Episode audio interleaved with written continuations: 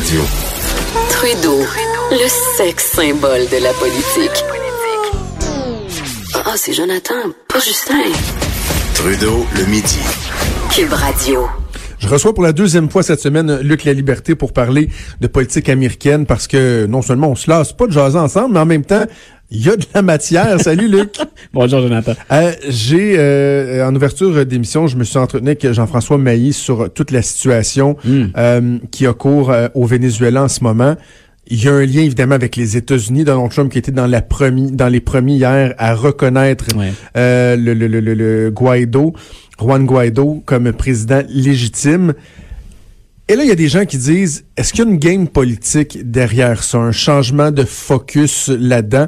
Est-ce que vraiment pour Donald Trump, on peut croire qu'il y a là une opportunité de changer la discussion aux États-Unis? Ça va-tu jusque-là? Il y a beaucoup. Je suis pas convaincu que ce soit. euh, moi, je pense que la position que Donald Trump défend, elle est légitime et elle correspond. Parfois, on dit à M. Trump, il, il défait ce que ses Mhm. ce que ses prédécesseurs, pardon, ont mis en place. Dans ce cas-ci, il, il emboîte le pas à la politique américaine à l'égard du Venezuela. Donc, on a eu des relations euh, troubles et difficiles avec le prédécesseur de M. Maduro, avec Hugo Chavez, c'était pas facile. Mhm. Euh, même M. Obama avait eu mal à partir avec lui. Les négociations étaient pas toujours évidentes, même si M. Obama tentait de se rapprocher d'un grand nombre de pays d'Amérique centrale, d'Amérique du Sud. On pense à Cuba, entre autres, avec lesquels on avait rétabli des, des communications, on, on avait rétabli des négociations. Donc, est-ce qu'il y a, est-ce que ça peut l'avantager, est-ce que ça peut détourner l'attention?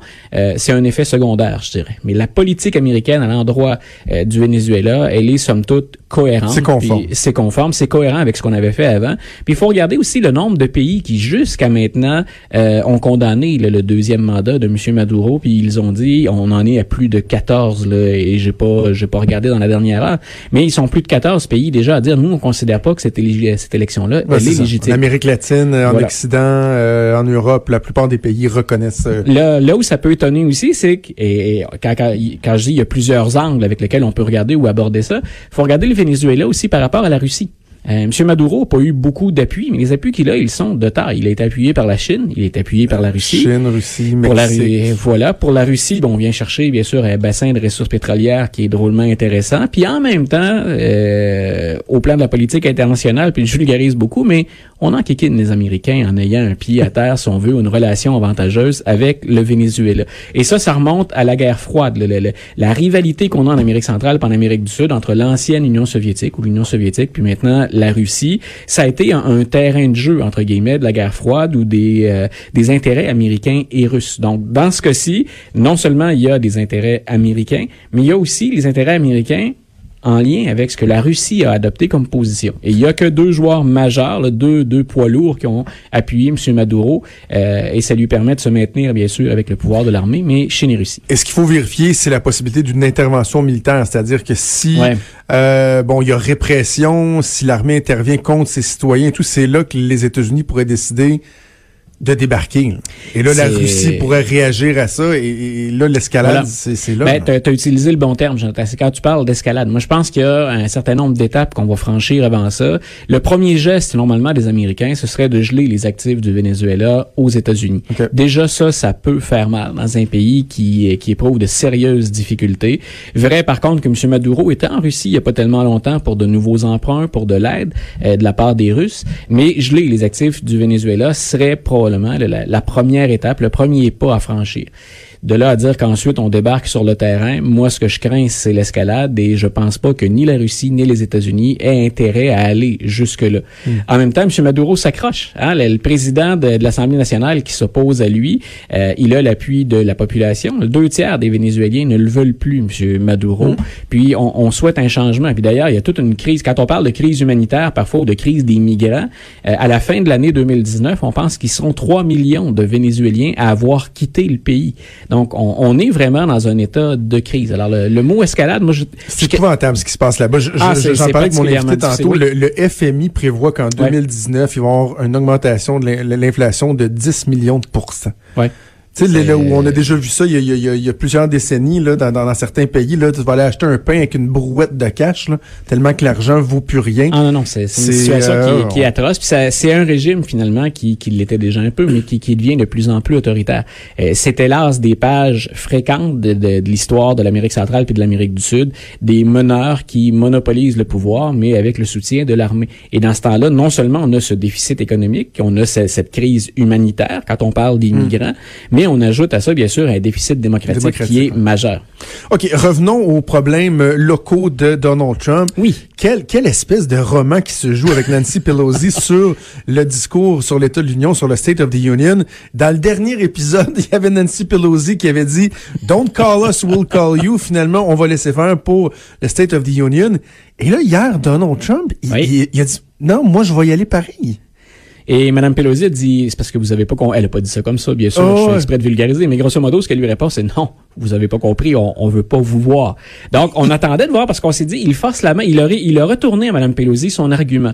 Mme Pelosi a dit, écoutez, en, en, contexte de shutdown ou de fermeture des services gouvernementaux, comme on ne paie pas, entre autres, les agents de sécurité, les agents qui assurent notre sécurité, ce serait peut-être pas sécuritaire, effectivement, que vous vous déplaciez au Congrès, on sera pas en mesure de protéger tout le monde. M. Trump dit, écoutez, j'ai fait le tour ici, euh, on a vérifié, c'est sécuritaire, je compte me rendre, ne privons pas les Américains d'un discours sur l'état de l'Union. Alors que dans les faits, Pelosi ne veut pas lui donner cette tribune voilà, pour faire euh, avancer alors, mais il récupérait carrément la formulation de Mme Pelosi, puis là, on a l'impression d'une chicane un peu entre deux enfants. Mme Pelosi a dit non, non, non, il y a une technicalité. Ici, il faut qu'on vote dans la procédure pour vous inviter, et je ne compte pas soumettre les représentants de la Chambre à ce vote-là, de sorte qu'il n'y en aura pas de discours.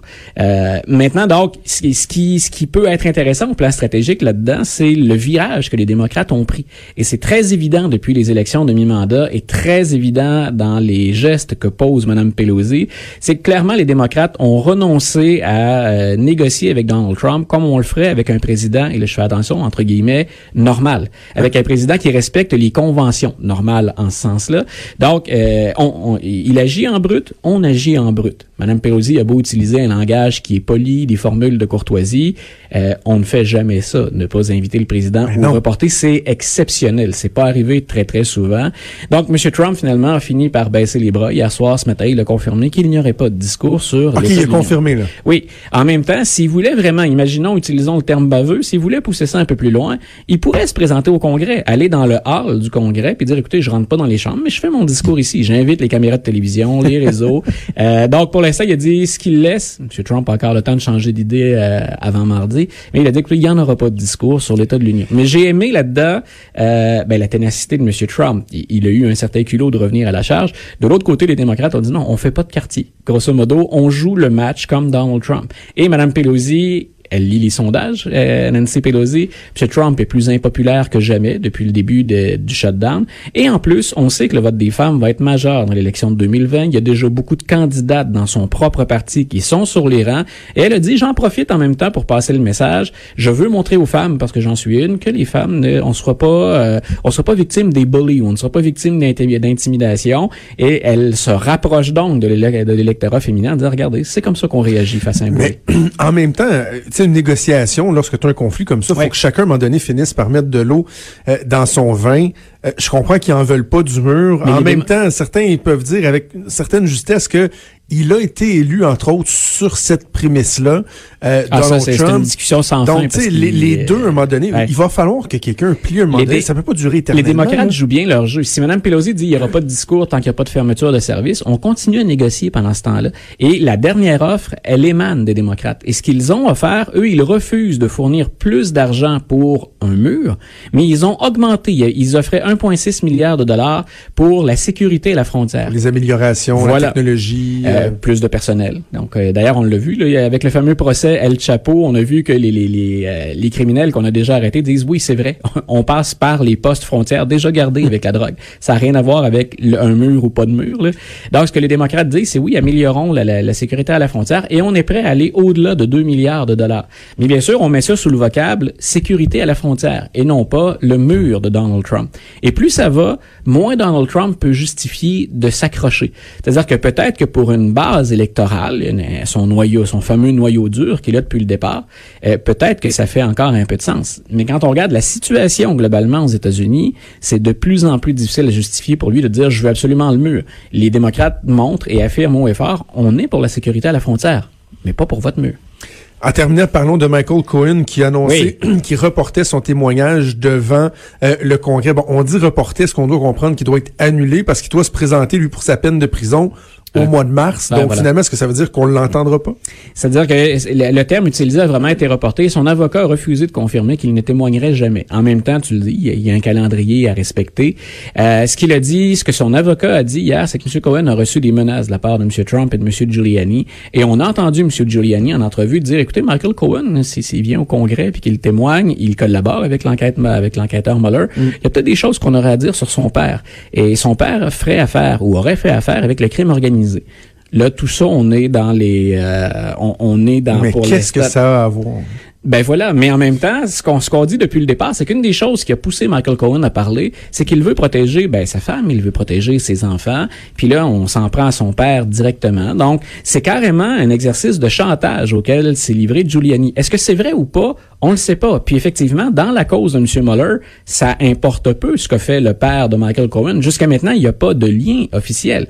Mais si M. Cohen refuse de témoigner devant le Congrès parce que Giuliani dit on va coincer votre père ou on va dévoiler des choses, ben ça c'est carrément interférer avec l'enquête et c'est carrément exercer des pressions indues sur un témoin. Et ça améliore pas le portrait de Donald Trump. Celui de Giuliani, il, il est déjà, euh, il est déjà euh, sérieusement amoché. parce il échappe, hein? Ah, carrément. Et il se dédie d'une entrevue à l'autre. La, version des faits varie. Il se contredit carrément. Donc, et dans ce cas-ci, ce, ce, que vient de faire Giuliani, ben, c'est très grave. Encore là, dans des procédures normales et devant un tribunal, menacer un témoin, ben, à ma connaissance, c'est quelque chose de majeur. Luc, toujours intéressant de t'entendre parler de politique américaine. On remet, ça, euh, on remet ça bientôt, là, quand je vais revenir du chaud soleil. Euh, oui, j'ai entendu dire que tu allais changer un peu de couleur, que tu allais prendre un peu de, de teint. Ça, va faire du bien. merci, Luc Liberté. On se reparle bientôt. bon séjour. On fait une pause et on revient. Trudeau, le midi.